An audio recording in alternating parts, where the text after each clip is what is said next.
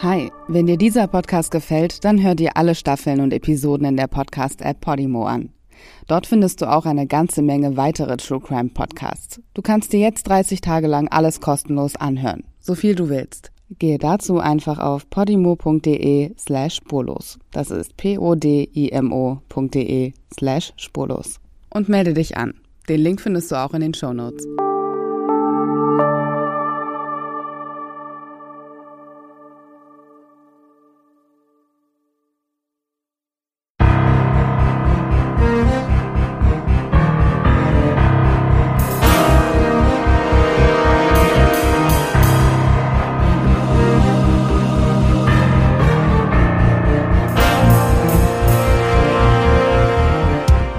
Zurück bei Spurlos vermisst von Podimo. Ich bin Stefan Pergola und präsentiere euch auch diese brandneue Folge. Der Fall Frederick Morse, Teil 2.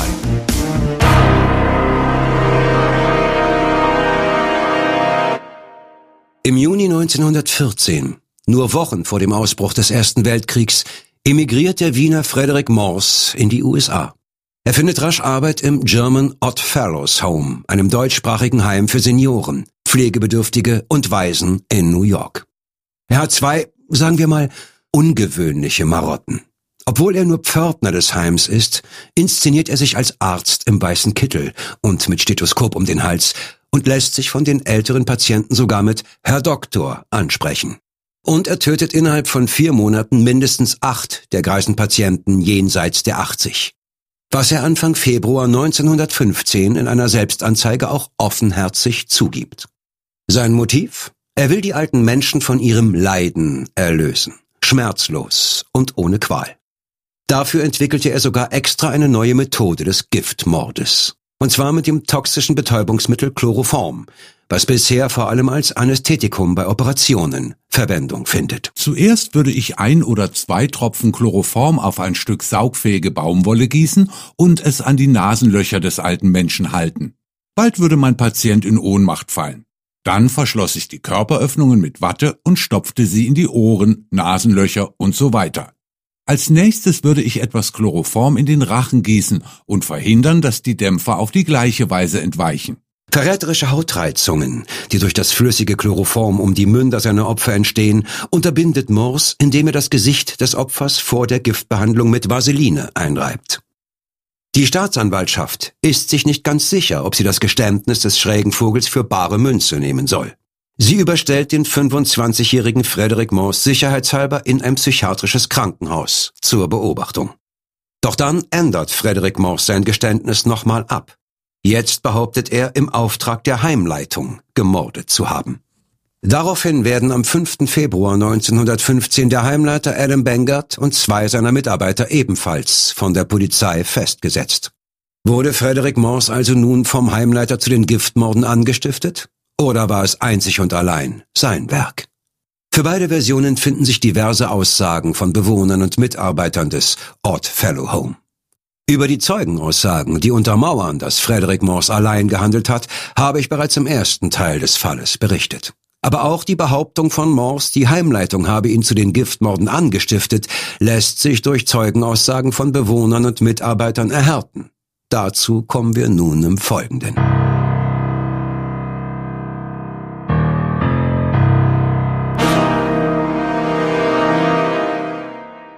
Einer der beiden Pfleger, die von der Polizei zusammen mit dem Heimleiter Adam Bengert in Gewahrsam genommen worden waren, ist indirekt Zeuge von einem der Giftmorde geworden. Im Verhör berichtet er dem Gerichtsmediziner James Dunn, er habe einmal im Zimmer des Patienten Henry Händel deutlich den Geruch von Chloroform wahrgenommen. Als er seinen Vorgesetzten Adam Bengert darauf hinweist, wird er von dem zurückgepfiffen. Bengert weist ihn an, den Patienten gefälligst in Ruhe zu lassen. Und natürlich befolgt der Pfleger diese Dienstanweisung des Heimleiters. Er war mein Chef, also bin ich weggegangen. Auch dieser alte Patient namens Henry Händel zählt ohne Zweifel zu den acht Opfern von Fredericks Giftmorden. Und noch ein anderer Pfleger kann von einem Vorfall berichten, der nahelegt, dass der Heimleiter Adam Bengert in die Giftmorde von Frederick Morse verstrickt ist. Er sei einmal beauftragt worden, beim Abtransport eines verstorbenen Patienten zu helfen. Als er dessen Zimmer betrat, hätten Morse und Benger zusammen am Bett des Toten gestanden, vertieft in ein Gespräch. Im Raum habe ein süßlicher, chemischer Geruch gehangen. Ihm sei davon leicht übel geworden. Als er die beiden irritiert fragte, was denn da so stechend rieche, habe Morse wortlos das Fenster weit aufgerissen und Bengert habe sich ebenso wortlos eine Zigarre angesteckt. Der Zigarrenrauch habe sofort jeden anderen Geruch überdeckt. Auch eine der jugendlichen Heimbewohnerinnen belastet mit ihrer Aussage die Heimleitung. Dieses 14-jährige Waisenmädchen verdient sich ein bisschen Geld, indem sie als Hilfskraft im Altenheim arbeitet. So übernimmt sie etwa regelmäßig die Verteilung der Medikamente an die Patienten, weshalb sie auch ungehindert Zugang zum Giftschrank hat. Ich möchte gar nicht darauf eingehen, ob man das nur verantwortungslos oder regelrecht fahrlässig finden sollte. Aber wie dem auch sei, dieses Mädchen hantiert im Auftrag der Verwaltung auch mit den toxischen Mitteln und Arzneien der Einrichtung. Und sie erzählt den Ermittlern von einem Vorfall am 4. Januar 1915. Es geht um den Angestellten Max Ring. Den haben die Ermittler eh schon im Auge, als wichtigen, allerdings unkooperativen Zeugen, weshalb auch er, wie der Heimleiter, in U-Haft sitzt. Max Ring also gibt an diesem Tag Anfang Januar dem Waisenmädchen den Auftrag, sie solle Frederik Morse eine Flasche Chloroform bringen, und zwar ins Zimmer eines der älteren Patienten namens Ferdinand Scholz. Ferdinand Scholz, ich denke, du ahnst, was nun kommt, Ferdinand Scholz stirbt noch am selben Tag. Das Teenagermädchen ist aber nicht nur eine Zeugin gegen den Angestellten Max Ring, sie hat auch noch etwas wenig Charmantes über Frederik Morse zu erzählen. Der habe einmal zu ihr gesagt, die alten Heimbewohner seien doch einfach nur noch nutzlos, und es sei seiner Meinung nach eine gute Sache, ein paar von ihnen loszuwerden. Ein weiteres Beispiel dafür, wie es um Frederiks Einstellung gegenüber seinen Schutzbefohlenen aussieht, ist die Anekdote um eine Patientin namens Elisabeth Hauser, auch wenn es sich hierbei lediglich um Hörensagen handelt. Elisabeth Hauser sei ein bisschen anstrengend gewesen. Sie habe die Schwesternklingel recht häufig betätigt, um sich bei diesem und jenem helfen zu lassen. Irgendwann reagiert Morse total sauer. Er warnt die Hauser, wenn sie ihn weiterhin ständig ans Bett klingelt, werde sie das nur allzu bald bereuen. Die alte Lady betätigte unbeeindruckt weiter ihre Glocke. Am nächsten Tag war sie tot. Wir dürfen nicht vergessen, dass viele der befragten Altenheimbewohner Angst vor dem selbsternannten Herrn Dr. Morse haben. Es könnte also gut möglich sein, dass sie die Befragung durch die Polizisten dafür nutzen, um ihm eins auszuwischen und um ein kleines bisschen Drama aufs Tablett zu bringen. Vielleicht ist die Anekdote um Elisabeth Hauser nur ein Gerücht. Vielleicht ist sie aber auch genau so passiert. Denn in dieselbe Kerbe schlägt auch folgende Begebenheit, welche die Heimbewohner den Polizisten erzählen. Einen der sehr alten Patienten, einen Mann von 91 Jahren, habe Morse mal böse angeschnauzt und ihm gedroht, Wenn Sie nicht aufhören, so viel Ärger zu machen, dann schicke ich Sie dahin, wo Sie's heißer haben, als Ihnen lieb ist. Wenn man das alles so hört, fragt man sich schon, ob Frederick Morse erstens wirklich alleine für die Giftmorde im Oddfellows Home verantwortlich ist und zweitens, inwieweit man seinem angeblich humanen Beweggrund für die Morde Glauben schenken mag. Hat er nicht in seinem Geständnis behauptet, er wollte die schmerzgeplagten und kranken alten Menschen nur sanft von ihrem Elend und Leid erlösen? Weshalb er sich auch so große Mühe gegeben habe, eine angenehme Todesart für sie zu ersinnen. Aber wie glaubwürdig ist dieses Motiv, wenn man sich anhört, wie abfällig, ja geradezu gehässig er über seine Opfer gedacht und geredet hat? Ist es nicht wahrscheinlicher, dass seine Bemühungen eher darauf ausgerichtet waren, sich nicht erwischen zu lassen, keine verräterischen Spuren zu hinterlassen. Mit dem Chloroform und der Anwendung der Vaseline hat er eine Methode entwickelt, bei der ihm die Kriminalpolizisten im Grunde überhaupt nichts nachweisen können. Morse hat den perfekten Mord kreiert. Morse zeigt sich während der gesamten Ermittlungsphase ausgesprochen kooperativ. Denn solange er im Mittelpunkt steht, ist er mehr als zufrieden mit der Welt. Die Aufmerksamkeit, die man ihm schenkt, findet unser Freddy einfach nur super. Bereitwillig demonstriert er seinen Modus operandi. Die Polizisten kehren sogar mit ihm an den Tatort zurück und lassen sich von Mons vor Ort im Heim zeigen, wie er vorging, wo er das Gift her hatte und so weiter. Aber niemand anderes, kein einziger der vielen Zeugen hat tatsächlich beobachtet, dass oder wie Frederick Mons einen Mord begangen hat. Gerüchte und Anekdoten allein sind keine Basis, auf die die Ermittler erfolgreich eine Anklage aufbauen können. Selbst das Geständnis des Tatverdächtigen, so detailliert es auch sein mag, reicht nicht. Zumal sich die Beamten nicht sicher sein können, ob Frederick Morse nicht einfach eine wahnwitzige Fantasie gesponnen hat, um Aufmerksamkeit zu erregen oder um seiner übersteigerten Selbstwahrnehmung Zucker zu geben. Also, was haben die Beamten noch? Sie haben Leichen, sie haben Totenscheine. Die meisten Leichen sind längst unter der Erde. Man müsste sie also exhumieren, um sie gerichtsmedizinisch auf Spuren von Chloroform untersuchen zu können. Was die Haltung des zuständigen Gerichtsmediziners James Dunn zur Frage der Exhumierung ist, da widersprechen sich die Quellen. Die einen behaupten, er habe alle Hebel in Bewegung gesetzt, um die kürzlich verstorbenen Patienten des Heims exhumieren zu lassen und danach eine Autopsie durchzuführen. In anderen Quellen wird behauptet, der Gerichtsmediziner sehe nicht die geringste Chance, durch eine forensische Untersuchung der Opfer tatsächlich hieb- und stichfest eine Vergiftung nachweisen zu können. Eine Autopsie der Opfer sei reine Zeitverschwendung. Und wenn Morse jedem seiner Opfer einen Liter Chloroform verabreicht hätte, wir könnten es nicht mittels Autopsie beweisen. Chloroform ist ein extrem flüchtiger Stoff und dadurch schwer nachweisbar. Am ehesten lässt sich Chloroform im menschlichen Körper durch einen süßlichen Geruch im Atem belegen. Aber auf diesen Test kann der Gerichtsmediziner natürlich nicht zurückgreifen, aus naheliegenden Gründen. Außerdem dürfen wir nicht vergessen, in welchem Jahr wir uns mit diesem Fall befinden. 1915 steckt die Forensik noch ziemlich in den Kinderschuhen. Es gibt zwar angeblich auch zu dieser Zeit bereits erste Möglichkeiten, Chloroform in menschlichen Gewebe nachzuweisen. Dazu bedarf es aufwendiger chemischer Tests. Aber ob unser Gerichtsmediziner in New York bereits auf diesem Wissensstand ist, wissen wir nicht. Wie auch immer, Fakt ist, die Exhumierung der Leichen wird von den Behörden verworfen, da die Aussicht auf Erfolg zu gering ist oder überhaupt nicht besteht. Okay, so kommen die Ermittler gegen Morse also leider nicht weiter. Was aber ist mit den Totenscheinen? Finden sich hier eindeutige Beweise? Auf den Totenscheinen aller Verstorbenen lautet der Befund durch die Bank natürliche Todesursache. Dem Arzt, der die Totenscheine ausgestellt hat, scheint also bei keinem einzigen der Patienten irgendetwas Spanisch vorgekommen zu sein. Falls er überhaupt jeden einzelnen Verstorbenen aus dem Altenheim wirklich zu Gesicht bekommen hat. Gerüchte besagen nämlich das Gegenteil. Die Lage ist vertragt. Die Polizei hat im Grunde nichts. Nichts, womit sie den Giftmörder Frederick Morse festnageln könnte. Nichts, womit sie eindeutig beweisen kann, dass Frederick Morse die acht Morde begangen hat aber auch nichts, womit sie beweisen kann, dass er nicht der Mörder ist.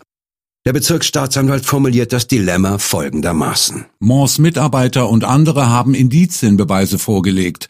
Sie haben von Todesfällen und verdächtigen Umständen berichtet. Sie erzählten sogar, dass sie den Geruch von Chloroform an Mors gerochen hätten. Aber nichts von dem, was Sie gesagt haben, würde vor einem Richter oder einer Jury als Beweis dafür gewertet werden, dass ein Verbrechen in der von Morse beschriebenen Weise begangen wurde. Na gut, dann bleibt nur noch eines. Wenn die Kriminologen nicht in der Lage sind, den mutmaßlichen Serienmörder aus dem Verkehr zu ziehen, dann kann man jetzt nur noch hoffen, dass die Psychiater das hinkriegen. Wenn sich nachweisen ließe, dass Frederick Morse psychisch so krank ist, dass er eine Gefahr für sich oder andere darstellt, dann könnte man ihn statt in einem Gefängnis auch in einer Nervenheilanstalt wegschließen. Welchen Schlüssel der Staatsanwalt am Ende von außen umdreht, ist doch nicht so wichtig.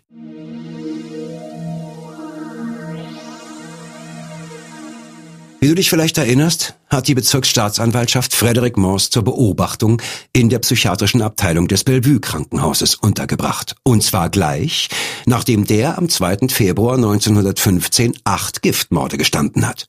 Das Bellevue gilt zu dieser Zeit als die beste psychiatrische Institution New Yorks, wenn nicht sogar des ganzen Landes. Und jetzt, als die kriminaltechnischen Ermittlungen hoffnungslos ins Stocken geraten, verordnet der Staatsanwalt Charles Perkins ganz offiziell ein psychiatrisches Gutachten für den mutmaßlichen Mörder. Von den Koryphäen des Bellevue Krankenhauses wird Frederick einem entsprechenden Test unterzogen. Das Ergebnis lautet, der Patient Frederick Morse sei geistig nicht gesund. Morse habe die Tötung, falls er sie begangen hat, im Wahn verübt. Er zeige Anzeichen von Megalomanie. Auf gut Deutsch, Morse leidet unter Größenwahn. Megalomanie klingt natürlich viel besser, aber trotzdem bedeutet es genau das. Größenwahn. Eine mentale Störung, charakterisiert von einer ausgeprägten Selbstüberschätzung. Eine krankhafte Wahnvorstellung, bei der sich die betroffene Person für eine wichtige Persönlichkeit hält oder gleich für ein Genie. Der österreichische Psychologe Werner Stangl formuliert im Online-Lexikon für Psychologie und Pädagogik zum Thema Größenwahn Folgendes. Der Größenwahn, auch Megalomanie, gehört zur Gruppe der wahnhaften Störungen, wobei Betroffene davon überzeugt sind, ein Genie, eine besonders wichtige Person zu sein oder besondere Talente zu besitzen, die allen Menschen zugutekommen sollten. Die Ausprägungen des Größenwahns reichen von relativ geringfügigen, auf den ersten Blick kaum auffälligen Selbstüberschätzungen bis hin zu extremen Vorstellungen, ein bedeutender Staatsmann oder gar Gott zu sein.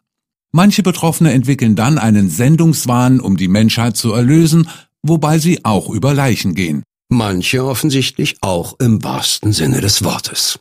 Neben der Megalomanie attestiert das psychiatrische Gutachten Frederick Moss außerdem eine narzisstische Persönlichkeitsstörung. Die gilt als die egozentrischste aller Persönlichkeitsstörungen überhaupt. Die narzisstische Persönlichkeitsstörung, kurz NSP, zeichnet sich aus durch einen Mangel an Mitgefühl, durch das gesteigerte Verlangen nach Anerkennung und, ähnlich wie schon der Größenwahn, durch die Überschätzung der eigenen Fähigkeiten.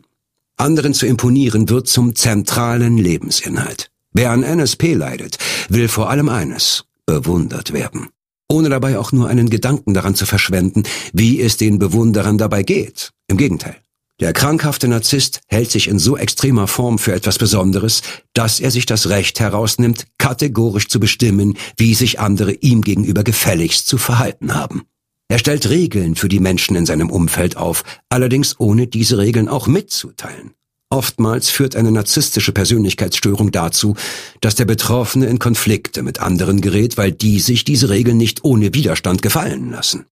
Ich weiß auch nicht, warum ich jetzt spontan an einen der amerikanischen Präsidenten denken muss. Naja, Größenwahn, Narzissmus.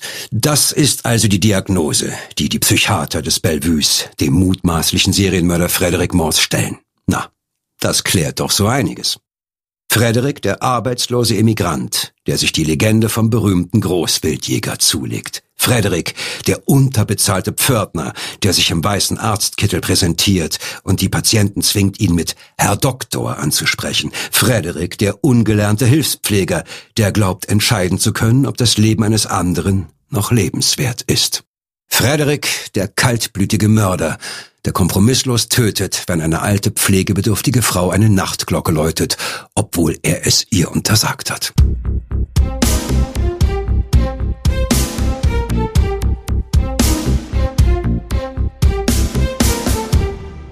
Während die Ermittler nach wie vor verzweifelt nach handfesten Beweisen gegen Frederick Morse suchen, erhalten die Behörden in New York unerwartete Post aus Europa. Und dieser Brief ist eine echte Überraschung. Absender ist ein Buchhalter aus Wien. Der stellt sich ihnen als Fredericks Vater vor. Und er müsse ihnen mitteilen, dass sein Sohn auch schon vor seiner Auswanderung nach Amerika zu merkwürdigem Verhalten und einer gewissen seelischen Labilität geneigt habe. Bis hin zu einem missglückten Selbstmordversuch. Ach ja, und noch was. Sein Sohn, den Sie unter dem Namen Frederick Morse kennen, heißt übrigens in Wahrheit Karl Frederick Menarek. Bumm. Was für eine Briefbombe. Der junge Herr ist also nicht nur nachweislich krankhaft, größenwahnsinnig und höchstwahrscheinlich ein gewissenloser und gerissener Seriengiftmörder, der übrigens auch nach wie vor keinerlei Reue zeigt, nein, obendrein ist er auch illegal unter falschem Namen eingewandert. Hätte er bei der Emigrationsbehörde seinen wahren Geburtsnamen angegeben und dann eine Namensänderung beantragt, wäre höchstwahrscheinlich alles in Butter gewesen. Also zumindest in Bezug auf die Änderung seiner Identität. Aber da er die amerikanische Einwanderungsbehörde faktisch von Anfang an belogen hat, indem er sich unter falschen Namen registrieren ließ, hat er sein neues Leben in den USA gleich mit einer Straftat begonnen. Na, da fragen wir doch gleich mal Frederik, wie auch immer er mit Nachnamen heißen mag, was er denn dazu bitteschön zu sagen hat. Und wie auch schon in allen anderen Befragungen antwortet er den Beamten auch zu diesem Thema mit herzerfrischender Offenheit. Ich hatte kein gutes Verhältnis zu meiner Familie und ich wollte mein eigenes Leben unter einem neuen Namen beginnen. Dann kam mir der Name Mors in den Sinn. Das ist lateinisch und bedeutet der Tod oder auch Tod sein. Ich wollte, dass meine Vergangenheit tot ist. Jetzt endlich dämmert dem Staatsanwalt eine Lösung für das Problem Frederick Mors. Er weiß, Da ja abgesehen von dem Geständnis des Verdächtigen in dem Fall immer noch nichts Relevantes an Beweisen vorlegen kann, sind alle weiteren Bemühungen, eine Anklage vor Gericht zu bewirken, geradezu aussichtslos. Dieser Fall ist ein einziger Schlamassel. Emigration unter falschem Namen, Mordverdacht ohne hieb- und stichfeste Beweise, Planlosigkeit, was man denn nun bitteschön mit diesem Geisteskranken machen soll. Und der Staatsanwalt würde nur zu gern versuchen, sich und die amerikanischen Behörden elegant aus der Affäre zu ziehen. Daher kommt ihm Fredericks Identitätsschwindel bei der Emigration gerade recht. Auf dieser Grundlage kann er den Mann nämlich einfach abschieben. Sollen sich doch die Kollegen in Wien mit ihm herumschlagen. Er sortiert, was er hat. Ein psychiatrisches Gutachten, das Frederick Morse attestiert, geistig nicht gesund zu sein und an krankhafter Megalomanie zu leiden. Außerdem den begründeten Verdacht, dass Frederick Morse mindestens acht Morde begangen hat, höchstwahrscheinlich aus eigenem Antrieb. Diese beiden Aspekte erlauben es den New Yorker Behörden, Frederick Morse ohne größere Umstände in eine Nervenheilanstalt zwangs einzuweisen. Und dann ist da noch der Betrug bei der Immigrationsbehörde. Der liefert die rechtliche Handhabe, den Wiener in sein Heimatland abzuschieben. Na dann nichts wie ran. Frederick Morse wird ins Hudson River State Hospital for the Insane eingewiesen. Von dieser staatlichen Nervenheilanstalt im verschlafenen Poughkeepsie vor den Toren New Yorks habe ich im ersten Teil dieses Falles schon kurz erzählt. Dort also soll Morse in Verwahrung bleiben, bis man ihn in seine Heimat Österreich-Ungarn abschieben kann. Das Abschiebeverfahren bringt natürlich den ein oder anderen bürokratischen Papierkram mit sich. Und deshalb dauert es ungefähr ein weiteres Vierteljahr, bis endlich alles geklärt ist und die Abschiebehaft des Wieners im Hudson River Hospital enden soll. Der Termin für die Rücküberführung nach Österreich-Ungarn ist für Mitte Mai 1916 angesetzt. Doch nur eine Woche vorher flieht Morse aus der Klinik in Poughkeepsie.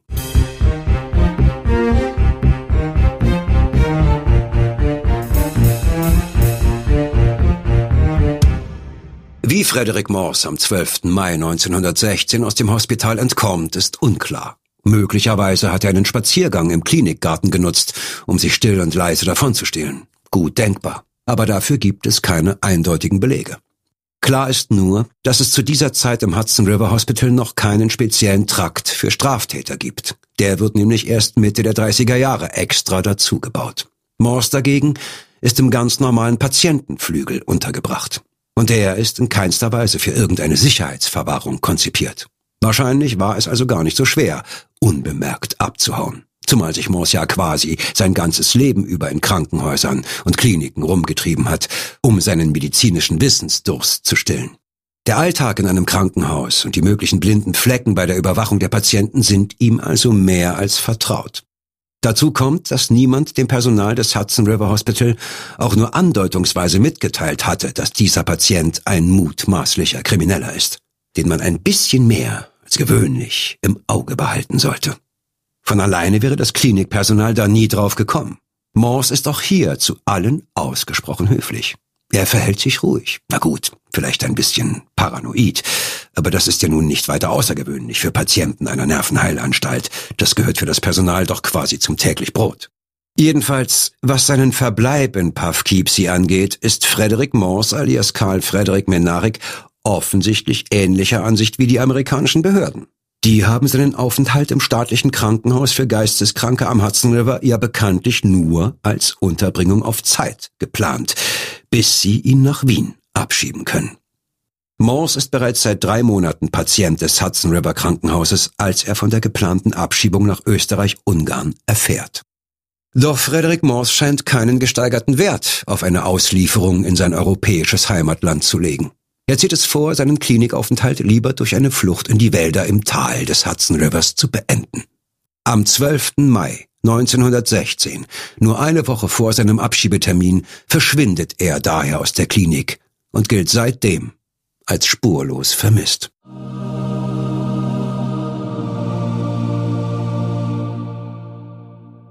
Als Frederick Morse am Freitag, dem 12. Mai 1916 aus der Irrenanstalt abhaut, macht man erstaunlich wenig Aufhebens darum.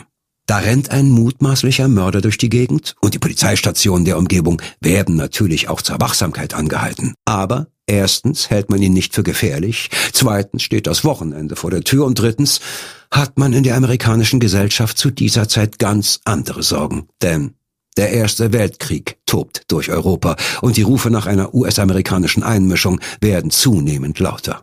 Frederick Morse ist geflüchtet und ward nie mehr gesehen. Die offizielle Suche der Polizei nach ihm verläuft ergebnislos. Und nach monatelangen Ermittlungen schwindet auch das Interesse der Öffentlichkeit an dem Fall des Seniorenkillers. Die allgemeine Haltung scheint ein desinteressiertes, na gut, belassen wir es dabei zu sein. Alle sind froh, ihn einfach nur los zu sein. Und das wäre auch das Ende der Geschichte, wenn nicht ein Jahr später wieder ein ähnlich schräger Vogel in den Fokus geraten wäre.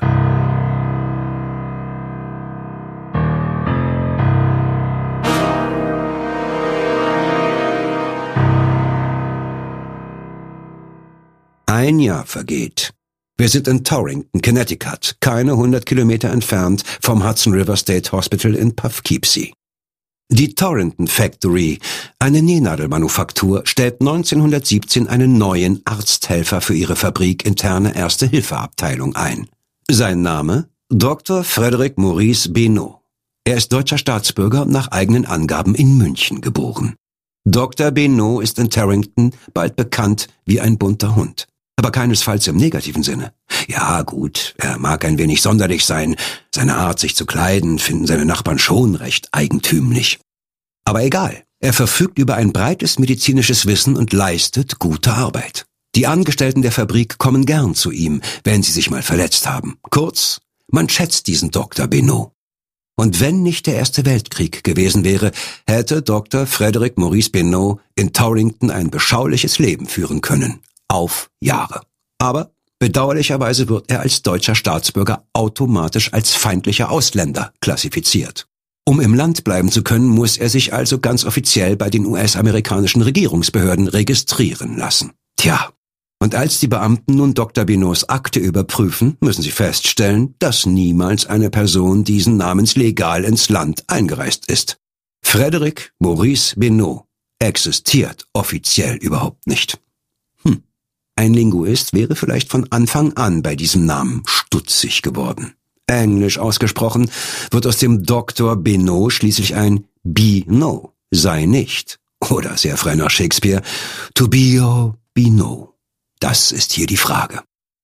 Kurzum, dieser deutschsprachige Arzthelfer, wie auch immer sein Name sein mag, besitzt also keinerlei Aufenthaltsgenehmigung. Daher wird er im Februar 1918 von der Polizei verhaftet.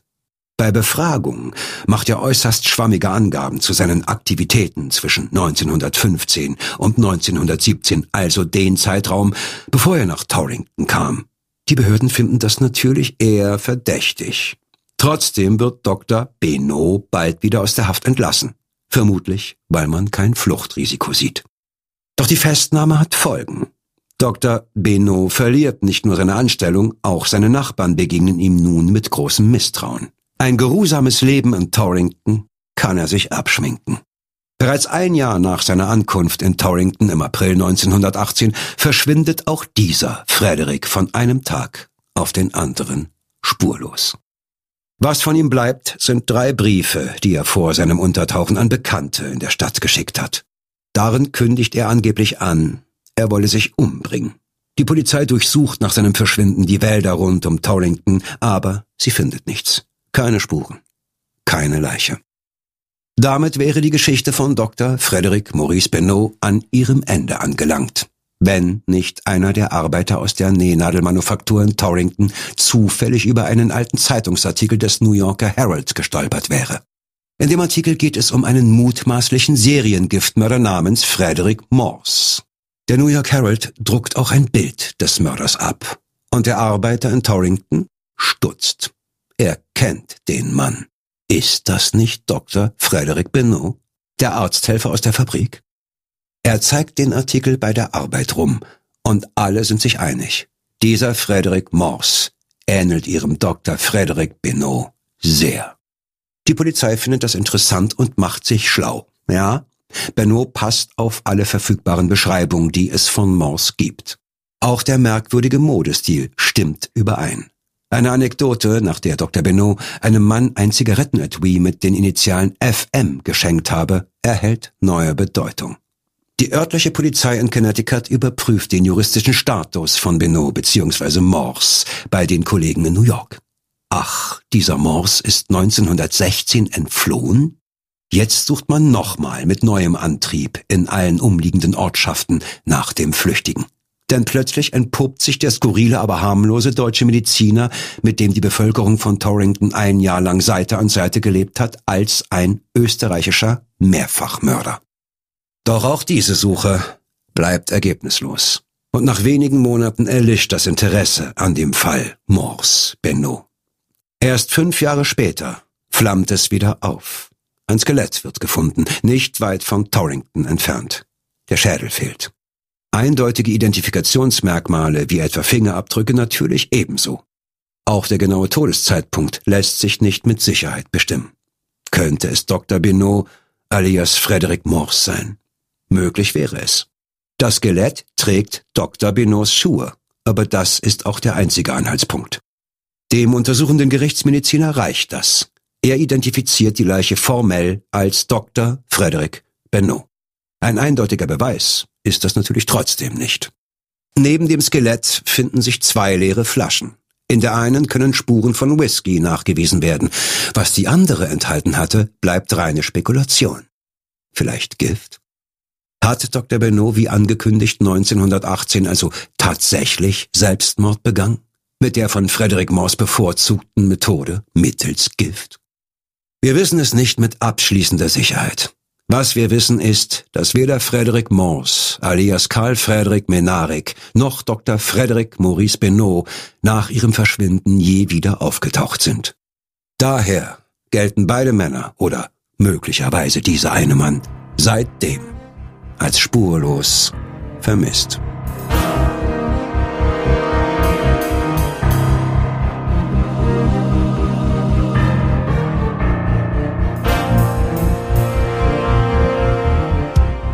Dieser Podcast ist eine Produktion von Ton in Ton Audioproduktion Berlin. Im Auftrag von und exklusiv bei Podimo Deutschland.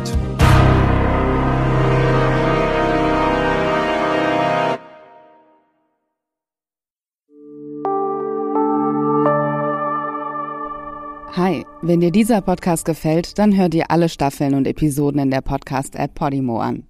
Dort findest du auch eine ganze Menge weitere True Crime Podcasts. Du kannst dir jetzt 30 Tage lang alles kostenlos anhören, so viel du willst. Gehe dazu einfach auf podimo.de slash spurlos. Das ist p-o-d-i-m-o.de slash spurlos. Und melde dich an. Den Link findest du auch in den Show Notes.